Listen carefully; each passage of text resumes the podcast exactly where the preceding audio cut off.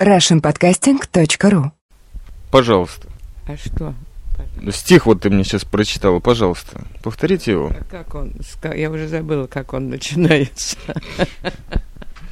Сказать мне, милый друг, когда мы оба виноваты, как много есть невест вокруг, а мы с тобою не женаты.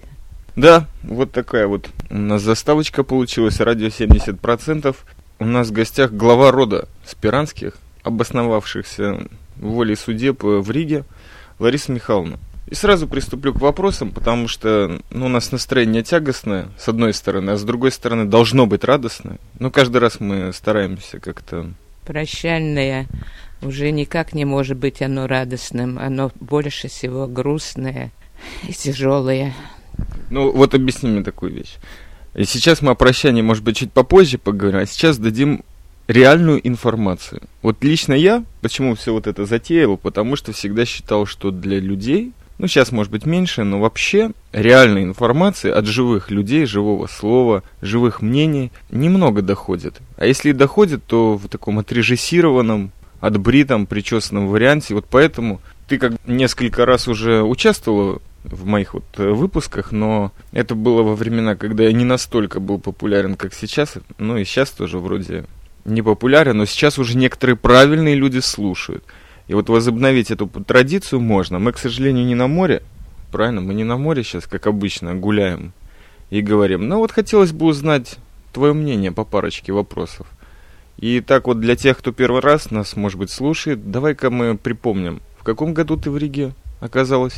В 52 году, 5 июля, приехала я в Ригу к мужу, который был назначен сюда на работу, а потом и мне пришлось приехать с ребенком, с дочкой. И вот с т- с 52 года, сейчас 2007 год, это 57 лет получается? Нет, 55 лет. Подожди, с какой? 52-го? Да, 55 лет. Живу в Риге, давно уже пенсионерка. Зажилась я на этом свете. Так, а вот это уже неправильный пошел разговор. Знаешь, сразу переведу, наверное, тему на то, что я вот сейчас тоже, наверное, каждый раз, ну, каждый год получалось, что один, пару раз и два раза в год оказывался в Риге. В статусе таком турист, что ли, я не знаю, или какого-то там тоже... Да, родственника, это только ты об этом знаешь, а вот все остальные-то не знают. Э, Суть в том, что каждый раз как-то к Риге по-новому присматриваешься и пытаешься понять, что здесь нового произошло, ну, кроме постоянного повышения цен, которое в этот месяц, я знаю, это тебя беспокоит, уже два раза совершилось, я даже был этому свидетелем. Вот скажи мне, как тебе показалась Рига вот в тот 52 год, когда ты здесь впервые оказалась, как тебя приняла, как тебе люди и как вообще обстановка, потому что Рига-то это была действительно за граница. Да, Рига показалась мне после Москвы очень маленьким городом, тихим. Были извозчики, везде можно было ходить пешком, потому что не было нужды на, на чем-то ехать, потому что все было как-то рядышком, и все время гуляли. В парке, который был очень рядом с нашим домом, там выросла моя дочь. Город мне показался таким уютным. Но мне не приходилось сталкиваться э, очень с такими негативными явлениями, потому что я находилась в среде своих сверстников, общались мы, и поэтому все было нормально. Ну хорошо, то есть э, ты можешь, в общем, как-то сказать, что население хоть и было чужое, как-то относилось немножко с опаской к таким вот, как ты, потому что ты же не одна приехала в Ригу, это был какой-то наплыв людей из российской глубинки, но все-таки нормально приняли. То есть какая-то адаптация была не очень тяжелой. Просто мне не кас... это меня не касалось. Я жила среди русского населения, а если приходила в магазины, которые рядом были, и мне надо было туда обязательно ходить, тогда э, я не чувствовала, что все они как-то были вроде доброжелательные. Ну, не было у меня таких инцидентов ни с кем. Поразило то, что вот в России всегда мой муж ходил на рынок, покупал или на рынке, или там где-то около каких-то магазинов со своего огорода люди продавали овощи, фрукты, ягоды стаканчиками. И привыкли мы стаканчиками. И вдруг один раз мы пришли здесь, в Риге, на рынок. Конечно, стаканчиков никаких нет. Мы тогда решили попросить, чтобы нам свешали, свешали 200 грамм, ну так, примерно это стакан. Я не помню, каких ягод, любых ягод. У них таких и гирта не было. Они не продавали так, по такому количеству. Вот это меня очень поразило, но я же знаю, у каждого государства есть свои причины, свои возможности, как им лучше торговать. Мы были люди небогатыми и не могли позволить купить полкило или килограмм, и, и, и для ребенка это и не надо было. И потом вот это была моя такая непонятная вещь. Ну, надо, наверное, ко всему приспосабливаться. Жила я в одних условиях, приехала сюда в другие условия, и все воспринимала так, как у них здесь все поставлено было. Так, выключили мы не перестающее звенеть радиомаяк. Скажи мне, пожалуйста, такую вещь. Вот в отличие, ты приехала в Ригу из Иванова, так? Да, из Иванова. Ну вот что ну, больше тебе запомнилось, вот как первое, ну что-то совершенно другое, что ты увидела в Риге. Может быть, помнишь, что на тебя произвело впечатление? Вот я э, жила в Иванове, и у нас в городе было много институтов. Пять или шесть, э, точно не могу вспомнить. Но там студенты были очень такие похожи на студентов, нарядные, всегда такие, и девочки красивые, ухоженные, и все. А вот здесь мне почему-то, вот я говорю, почему я здесь не вижу в Риге студентов? А когда мне показали студента, то они были в тапочках, в колодках ходили, в плащах в клеточку и в косынках. Вот меня это очень поразило, потому что я никогда не носила платок, носила все время шапочки, шляпочки, а здесь вот мне такие студенты показались очень бедными. Ну, в общем, вот такое дело. Ну, а как, скажи, а вот как э, невесты? То есть ты из города невеста родом, а как невесты рижские тебе показались, если ты видела их? Я, я не видела этих невест вот э, эти невесты, потому что, я не знаю, была у меня первая моя знакомая, которая, дружили мы с ней до самой ее смерти, это около больше 50 лет, латышка. Она работала у моего мужа, и мы с ней подружились и были все время в хороших отношениях. Она многое мне помогала в жизни, вводила меня в круг своих знакомых, принимали меня хорошо, хотя говорили они все по-латышски, пытались меня научить, но что-то я понимала, что-то недопонимала, молчала, делала выводы, но отношение было дружеское. Никогда мне не сказали, зачем ты сюда приехала. Может быть, потому что знали, что мужа назначили сюда работать, и я приехала э, от своих родителей, в хороших условиях жила, приехала к мужу, приспособилась. Многим, конечно, говорили, зачем и все, но кто знал причину моего приезда, те никогда не задавали мне таких вопросов. Ну скажи, наверное, вот эти вот причины и такие вопросы, ну уже, наверное, не от тех людей, которых ты близко знал, от них-то вообще, наверное, такой реакции никогда не поступало. Я вот помню, ты же Зенту имеешь в виду, да? Да. Ну вот. Значит, прекрасный человек, интеллигентный, работящий, поучиться бы всем. Наплыли вот эти вот вопросы, этот некий негатив националистический в 90-е годы, вот именно когда я уже в общем, в начале 90-х, когда здесь вся независимость начала потихоньку подниматься, да? Ну и что? Не, ну в смысле, тебя это беспокоило, вот 90-е, в общественном транспорте, ты с этим сталкивалась где-то, с этим национализмом так в глаза русские твои? Лично мне никто никогда не, не, не говорили. А разговоры были в присутствии, я слышала все, но я никогда не возникала и никогда не спорила.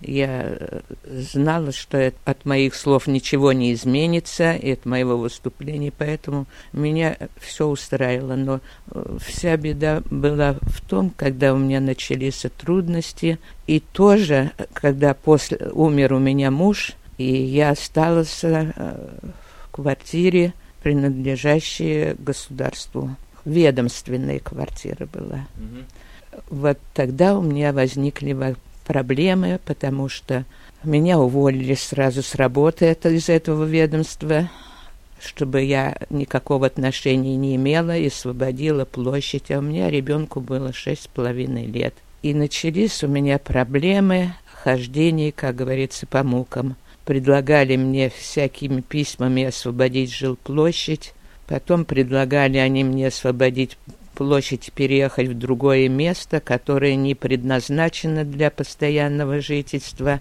а такое временное. И я не соглашалась. Много ходила я под всяким инстанциям. Были и доброжелатели, но никто ни мне не сказал и не отказал, чтобы я уезжала, откуда приехала. Ну да, знаешь, эм, ситуация очень напоминает многих людей, которые вот на чужой земле оказались вдруг без какой-то минимальной семейной поддержки. Но почему ты все-таки решила в Риге остаться? В Риге осталась я потому, держалась потому, что мне уже больше некуда было ехать. В Иванове был у родителей дом, родители умерли, дом продали – и ехать мне было некуда. Потому я здесь осталась. Понятно. Скажи мне такую вещь. Ну, не будем так много о грустном, потому что многие наши жилищные проблемы, и твои, мои, все-таки решились. Мы живем сейчас под крышей, так сказать, и неплохих домов. Вот меня очень интересует такой вопрос. Ты довольно близко знакома с людьми, которые не последние личность в цирке, в государственном, российском, советском фактически, да? Вот кого ты помнишь? Можешь рассказать немножко об этом? Всех я помню. Вальтера Запашного помнишь? Да, это дрессировщики, у них целая семья, и э, вот сейчас недавно один из их рода умер, артист. Но многих я знала, знала всех, и Бугримова, который была дрессировщиков, и всех Дуровых, которые... Подожди, давай-ка напомним, Бугримова это та, которая была в полосатом рейсе, да? Да. Нет, это не она была. Кто там был? Или она, я не помню, какой это полосатый рейс был. Ну как, с Леоновым, помнишь, когда тигры по колю? Полосатый рейс. Она тоже снималась, но я не знаю, не помню, в каком фильме снималась Маргарита. Не забыла, как ее фамилия. Тоже дорисила. По-моему, вот она в полосатом рейсе играла. Кио помню. Кого? Их там же много, отец, сын. Старший Кио Подожди, как их было? Игорь и Эмиль Кио, да? Ты Эмиля помнишь? Это Эмиль это отец был, а Игорь его сын. Еще он был какое-то время женился он на дочке Брежнева. Ну вот расскажи о своей встрече с Галиной Брежневой. С Галиной Брежневой мы однажды ехали из Москвы в одном вагоне. Она ехала, она вышла замуж за артиста цирка, и очень немолодой был ее этот муж, у него жена умерла при родах, оставив ему двоих детей. И она вот вышла за него замуж с двумя детьми. И ехала она из Москвы в Ригу к своему мужу, и я из Москвы ехала тоже в Ригу к своему мужу. И в вагоне мы с ней просто повидались, потому что дети наши бегали там из, одного, из ее купе в, мой, в наше купе. И когда я приехала в цирк, и она пришла в бухгалтерию, мой муж был главным бухгалтером в цирке, и она пришла в бухгалтерию по делам, и очень удивилась, что мы ехали в одном вагоне. Ну, вот так мы с ней познакомились. Ну и встречались. Ну, как она тебя показалась, как человек? Она была очень красивой, очень красивой была. Ну и семья была у них неплохая. Ну, да, Да, да. потому что дети, все-таки она, дети у нее были еще маленькие, и потом она, оставив мужа, который очень возражал и даже пытался через ее отца Леонида Брежнева повлиять на их вот этот развод. Но это ничего не помогло, они разошлись, а потом она вышла замуж за Игоря Кио. Ну, это где-то на месяц было, по-моему. Да, но пос- это, это подняли шум такой, и брак их аннулировали. Это было, по-моему, в городе Сочи. Какой год, не помнишь? Нет, я год не помню, но брак их, конечно, был расторгнут. Скажи мне, а вот Дуров, Корнилова, знакомы тебе эти имена? С Корниловыми мы жили рядом комнаты у нас были, и с Корниловой я до сих пор знакома. Старые Корниловы, отец с матерью умерли, остался их сын Анатолий, и женился он на Червоткиной Нине. Она с ребенком была, и у них потом родилась еще дочь уже с Корниловым Анатолием. Он умер, и номер стала возглавлять его жена Нина. Это вот наша соседка фактически по дому. Наша соседка, и теперь мы с ней живем в одном доме. Она на втором, я на восьмом этаже. Уже ей 80 лет, но она все еще танцует и руководит номером А что за номер-то? Со слонами. Номер со слонами.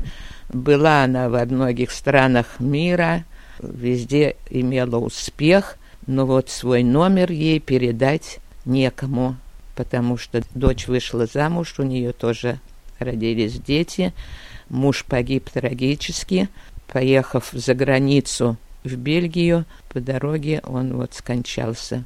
Хоронили его в Риге, и э, ее дочка Нина Корниловой осталась одна. Но потом она вышла замуж за артиста. Он имеет свой номер. Номер э, со слонами возглавлять не хочет.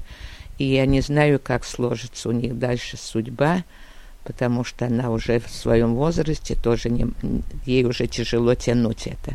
Скажи мне, пожалуйста, вот еще, у меня тут просто очень много вопросов, но вот лично я, как твой внук, знаю, что ты огромное количество своей жизни, своего труда, своего времени и свободного посвятила цветам. Сколько я помню вот тебя, вот расскажи немножко, почему ты так привязана к цветам, ты прямо за ними так ухаживаешь, и всю жизнь тебя окружали цветы, и почему такое отношение? Чем тебя цветы вот так завораживают, что ты прям с ними расстаться не можешь? В детстве у нас, когда был свой дом, у нас было тоже дома много цветов. Мама всегда нас заставляла за ними ухаживать, выносить их во дворик, поливать, опрыскивать. Когда убирали квартиру, цветы всегда опрыскивали, и все. И вот, наверное, с тех пор я полюбила цветы, но не было возможности их разводить.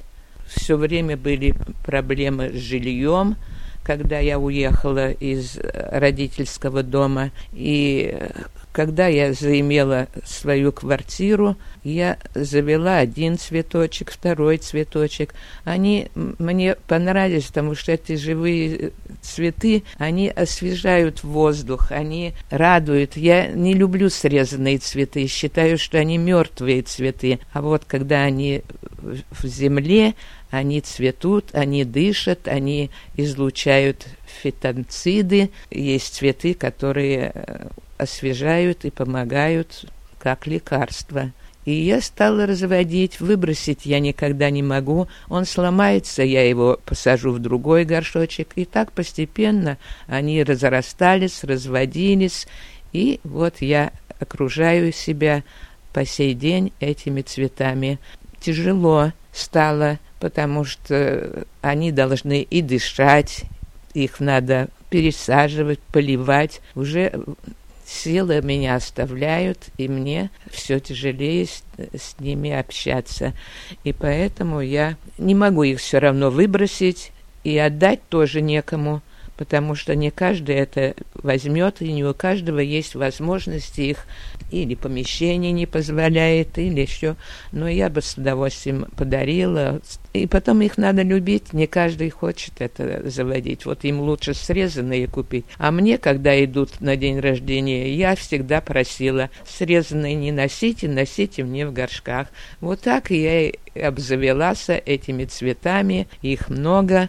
Я ими, как говорится, живу, потому что вот есть о ком заботиться, о чем заботиться. Я очень довольна, что есть. Что будет после, я не знаю. У тебя тут целая оранжерея. Во-первых, нужно подчеркнуть с несколькими небольшими филиалами. Ну вот скажи, какие у тебя ну, самые любимые, допустим, три вида цветов из тех, которые ты выращиваешь? Какие тебе самые близкие сердцу? Нет у меня самых близких сердцу, но вот мне это душистая лечебная герань, которая у меня цветет. Это не везде. Вот когда я... Про Израиль можно сказать? Конечно. Когда я была в гостях у своей дочери в Израиле, я была очень поражена, что там цветы эти которые у меня в доме, растут на улице. На улице у каждой маленьком клочочке земли там обязательно э, растут цветы. И все они так благоухают, хотя земли-то там вроде нету, больше камень, но они все цветут, все благоухают, никто их не рвет, это как украшение. Цветы — это вообще жизнь. Скажи мне, вот мы так тоже постоянно вот говорим сейчас, и у нас постепенно какие-то темы просыпаются. Ты была одна из тех немногих русских людей, которые осмелели и побывали в Иерусалиме, и не только, вообще в Израиле ты была полгода, да, и была на святых местах. Вот как тебе вообще Израиль, как тебе Иерусалим? Ну, что ты помнишь, какое впечатление произвело? Потрясающее, потрясающее. Это необыкновенная страна. И я считаю, что если бы была возможность у меня раньше туда поехать, но это было бы это святые места. Это настолько ухоженная территория э, в Израиле, настолько много там зелени и цветов из всяких сортов. И в каждом, в каждом доме, в маленьком клочке земли везде цветы. Никто их не рвет никто их не губит. Хотя открытые, приходи, вроде срежь хоть один цветочек, этого никто не делает. Очень мне понравилось все там, и город Иерусалим, тихий, спокойный. Все очень доброжелательные люди, старые люди пользуются таким уважением, что они не ходят одни, их всегда сопровождает если они живут дома, и их сопровождает обязательно или молодая женщина, или молодой мужчина, выходят они, гуляют, и обязательно их сопровождают. Мне это очень понравилось, что они не одиноки, если они могут жить в пансионатах, то дома они пользуются, конечно, так, таким вниманием. Что меня поразило? Я там была, конечно,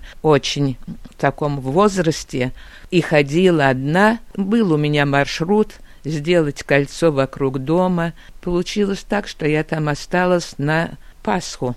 И вот, когда я шла по своему маршруту, который я делала, посижу на возвышенности в парке, где все видно в горах Иерусалим, все го огни горят. Такая панорама незабываемая. Очень я любила смотреть из этого парка, в котором я все время ходила, гуляла. А когда возвращалась, иду одна Навстречу через дорогу бежит ко мне женщина. И мне что-то сует в руки. Она не говорит на своем языке, я не понимаю, я от нее отнекиваюсь, она мне что-то сует и сует. Я боюсь у кого-то чего-то взять, потому что подкладывают всякие там неприятные вещи, которые могут и взорваться, и все. И меня дочка предупредила, что чтобы я ни у кого ничего никогда не брала, ничего не поднимала, и я поэтому не, не соглашалась от нее ничего принять. Но она очень настоятельно совала какую-то трубочку. Я взяла ее, и она тут же убежала, села в машину и уехала. И я по дороге развертываю, и там шекели.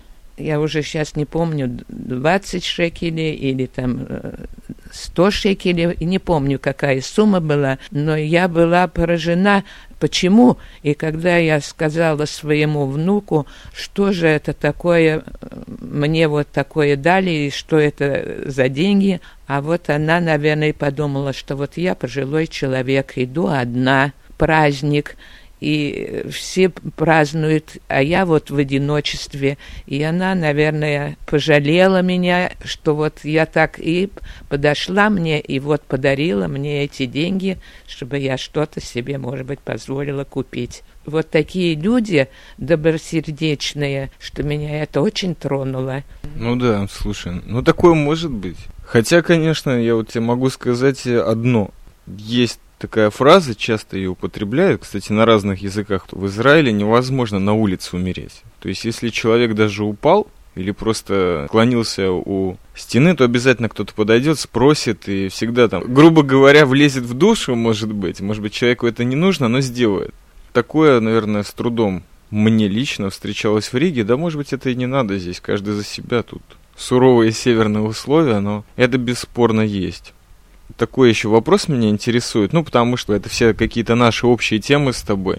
Какие у тебя воспоминания, что хочешь сказать по поводу Рижского взморья, в которое мы с тобой вот посчитали тут в электричке Давича. Как минимум я за свои 30 лет провел 3 года точно. То есть каждое лето по 3 месяца до Рижское изморье, конечно, прекрасное изморье. Сколько людей туда приезжают, все остаются очень довольные. Когда я приехала в Ригу, дочка пошла в детский садик, каждый год в детский садик выезжал на Рижское взморье у самого моря в дюнах хорошие воспитатели были, хорошее место. Были назначенные дни не тогда, когда ты приезжаешь. Были дни, когда можно встречаться с, с детьми. И она до самой школы была в этом садике, и мы были очень довольны и спокойны, что и воспитатели хорошие, и отношения хорошие, что она там могла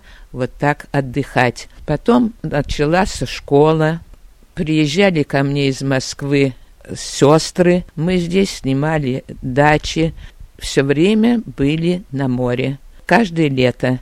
А помнишь, как мы постоянно... Почему мы с тобой оставались каждый раз, когда дождь шел, например, или собирался, вот тучи, казалось бы, жарко, но гром, гроза, и людей просто смывало как волной с пляжа, а вот мы вдвоем оставались. Почему это так было? Да, было, да, и, потому что в течение дня, когда солнышко, там людей очень много, много там не набегаешься, много там не нагуляешься.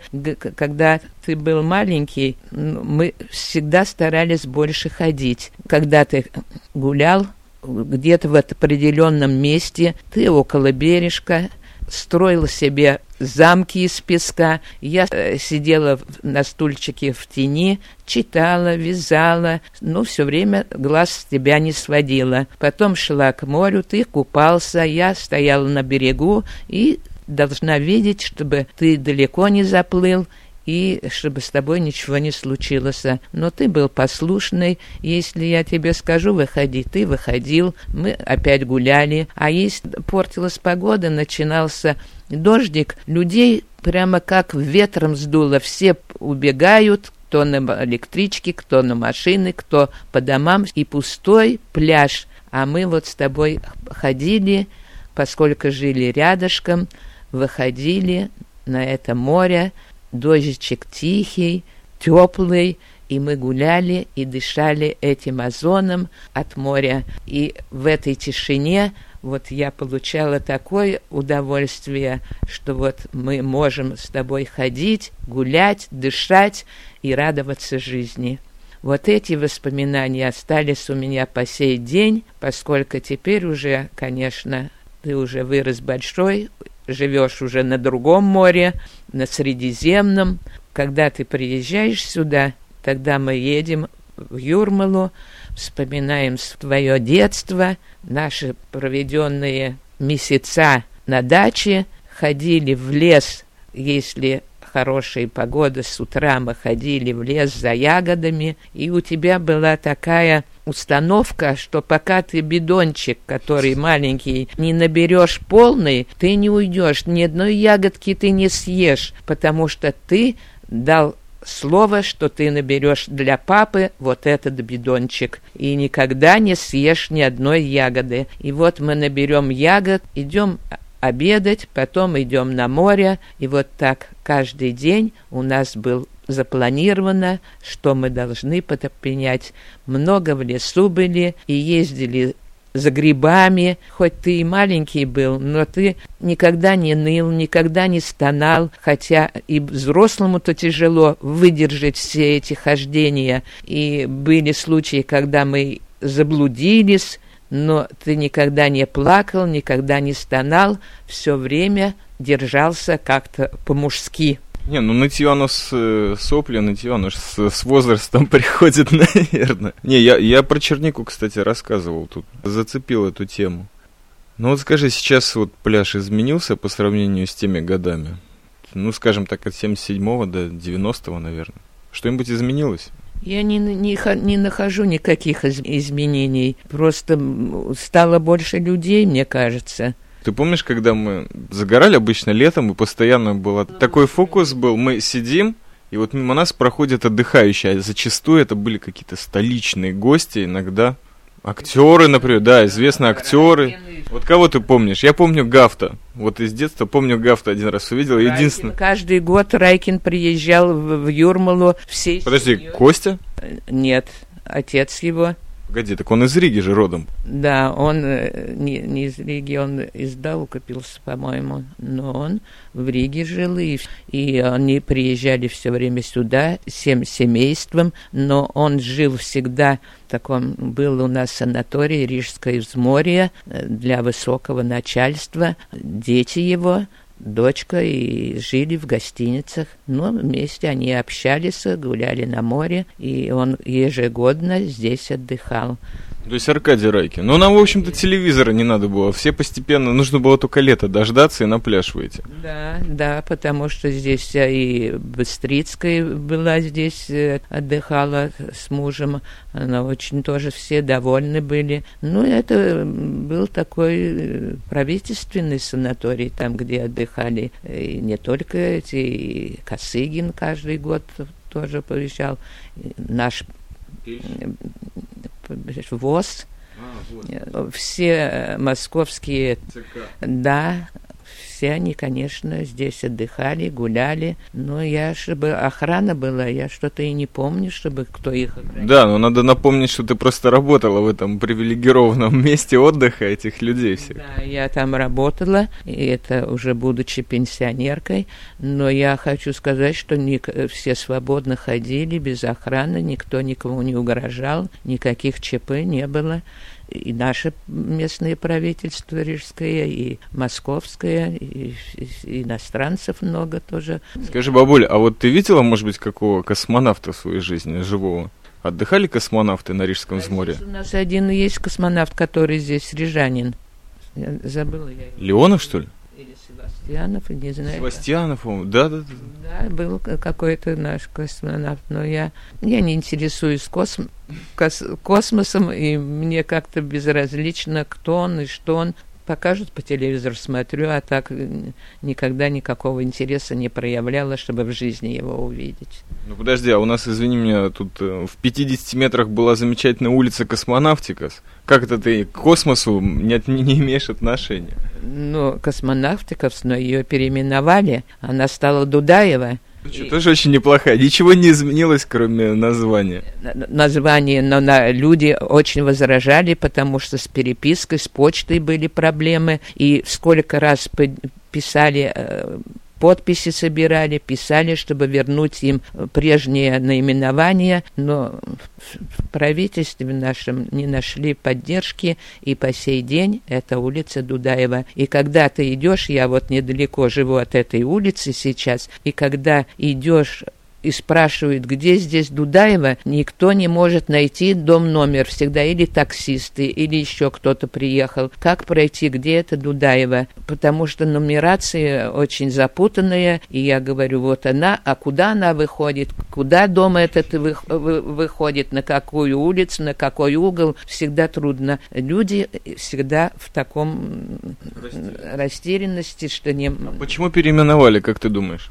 А потому что Дудаев, как они говорят, когда он был в Эстонии, он поддержал, что ли, свободу э, Латвии, по-моему, когда вот началась перестройка, вот он поддержал, по-моему, и вот так вот он помог Латвии осуществить свою мечту быть свободной. Ну да, это насколько... И это то, что я слышал. То есть Чечня одна из первых государств и республик, которые, да, признали независимость Латвии. Ну и бог с ними, все уже в мире ином. Ты мне скажи такую вещь лучше. Я вот думаю, у нас достаточно материала на этот момент записано. Традиционный вопрос. Что ты хочешь пожелать, может быть, слушателям? Их немного, но они есть. И некоторые из них очень хотели тебя услышать, и вот от имени их хотелось бы тебя поблагодарить, что уделила и силы, и времени. Что ты хочешь им передать? Я точно знаю, что в Ангарске тебя точно хотели услышать. Ну, пожалуйста. Я очень благодарна, что кому-то понравились мои высказывания, мнения, и желаю, чтобы у них все было благополучно во всех отношениях, и со здоровьем, и с работой, и с успехом, чтобы все было у них хорошо и благополучно. Все, что они задумали, чтобы у них все сбылось. Здоровья, благополучия, удачи во всем и везде. Всего доброго. Мне не остается ничего, как присоединиться к этим высоким прекрасным словам. Ну и спасибо всем, кто слушал. Это была Лариса Михайловна Спиранская, глава рода, прямо из Риги. Всего доброго.